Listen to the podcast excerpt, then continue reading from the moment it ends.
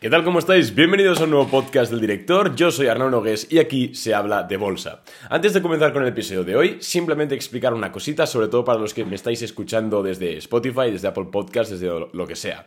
Y es que este podcast en exclusiva lo estoy también grabando en formato vídeo. Así que, bueno, simplemente avisar eso y también a los que me estáis viendo desde YouTube que este es un podcast que lleva ya muchos años grabándose de forma diaria sobre bolsa, sobre finanzas y que lo podéis escuchar en Spotify y en Apple Podcast y en demás plataformas.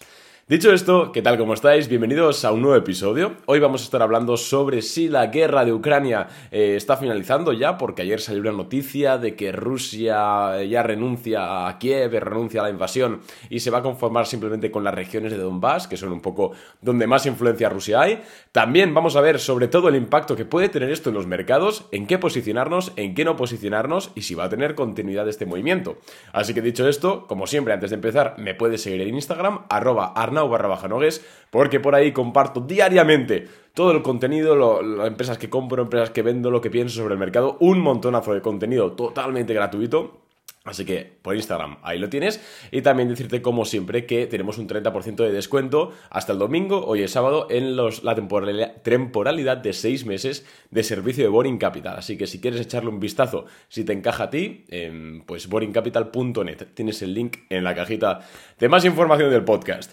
Dicho esto, vamos a empezar a hablar. Y es que ayer salió una noticia en la cual Em, ayer por la madrugada, hora española obviamente, salió una noticia en la cual Rusia ya parece que desiste de sus planes iniciales de invadir Ucrania, de hecho ya ha liberado o ya ha permitido que se reconquiste o se vuelva, retome eh, gran parte de las afueras de Kiev, de la capital de Ucrania, y esto claramente es una señal de que Rusia, bueno, está aflojando este, esta invasión, que nunca tendría que haber ocurrido, por supuesto, y también de que Ucrania, bueno, perdón, de que Ucrania, de que posiblemente las fuerzas diplomáticas rusas ahora exijan de, oye, vamos a retirarnos, nos estamos retirando, pero también rebajennos las sanciones económicas. Ya sabemos que es un poco el talón de Aquiles que tiene Rusia y que también están perjudicando a Occidente. Entonces, eh, y esto ya lo dijimos hace tres semanas o un mes, no recuerdo cuándo empezó todo el tema de Rusia en el podcast, que mm, que posiblemente lo que iba a ocurrir era esto, ¿no? Que al final Rusia cediese de alguna forma o dijese, venga, vale, lo dejo estar,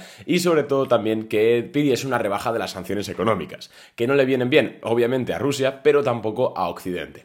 Entonces son noticias muy buenas y además acompañadas de que llevamos dos semanas en los mercados con un rally. El, SP500 ha subido un 10% desde sus mínimos, el Nasdaq un 13, el Dow un 6, un 7 creo, eh, y bueno, muchas empresas también disparadas, a puntito de máximos históricos y la verdad es que pinta muy bien para sobre todo hacer swing trading eh, en este segundo trimestre del año 2022.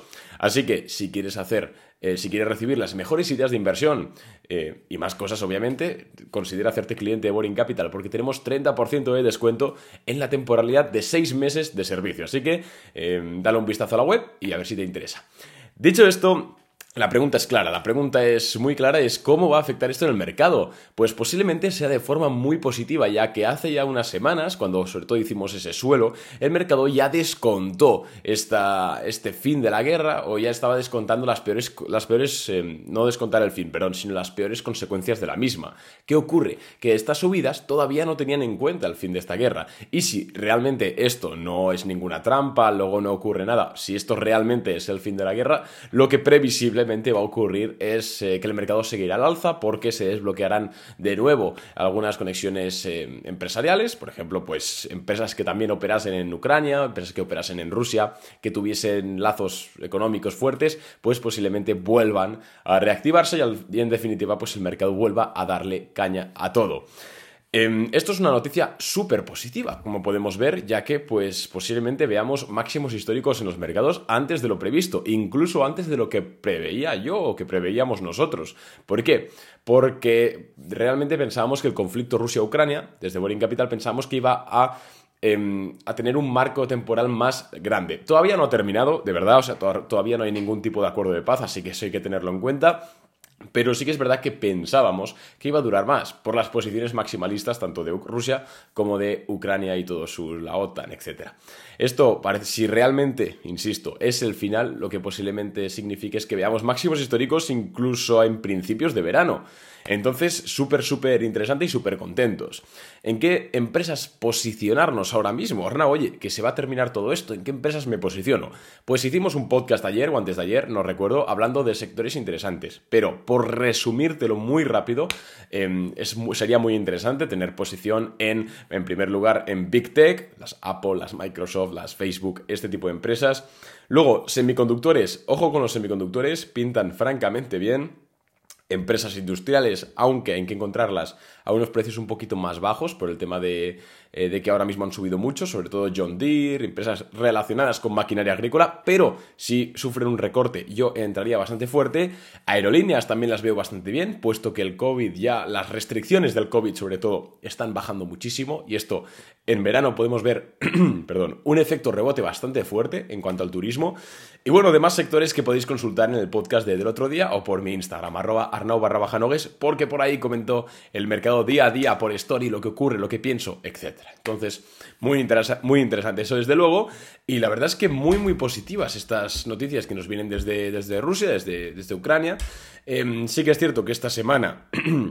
Hemos tenido bastantes comparecencias de la Reserva Federal, no ha salido tampoco nada interesante, sobre todo estoy hablando ahora del tema de los tipos de interés, ya sabemos que es el otro gran problema que hay en el mundo económico, pero de momento parece ser que lo van a mantener como lo dijeron la semana pasada, lo cual no es que sea positivo, pero para la bolsa, como ya había descontado un escenario peor, ya lo venimos hablando mucho tiempo, pues realmente es positivo para los mercados. Para la economía no, pero para los mercados sí. Entonces, tengo poco más que decir, simplemente ya sabéis que en sábado no suelo grabar podcast, o suelo grabar podcast un poquito más interesantes, contando historias, etcétera, anécdotas. Pero vaya, he visto esta, noticia por la mañana y me parece súper, súper positivo, la verdad, para el mercado. Ayer, de hecho, el SP500, os voy a leer los cierres. Eh, los cierres exactamente cerró en 4.543 puntos, lo cual supone el máximo desde, desde el 15 de febrero de 2022.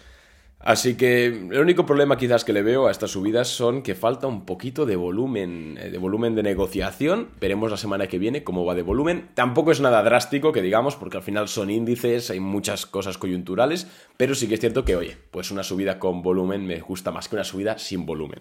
Esto no quita que vayamos a ver un pullback fuerte. Si no ocurre nada extraño, importante esto. Pero vamos, nada más, nada más que comentar, sinceramente. Mañana seguramente hagamos un consultorio de bolsa, por cierto, os lo voy avisando. Así que si quieres participar y poner tu pregunta, eh, que responderemos aquí en el podcast, pues puedes hacerlo en Instagram, arroba arnau como he dicho. Tienes el link para seguirme directamente en la cajita de más información y por ahí pondré un sticker de preguntas para que, pues para hacer el consultorio y comunicarnos un poquito, un poquito mejor. Nada, nada más por mi parte. Uy, va, no sé ni hablar. Nada más por mi parte. Espero que os haya gustado el podcast. Espero que os haya gustado este nuevo formato vídeo, por así decirlo. Un abrazo a todos y nos vemos mañana con nuevo contenido. Chao.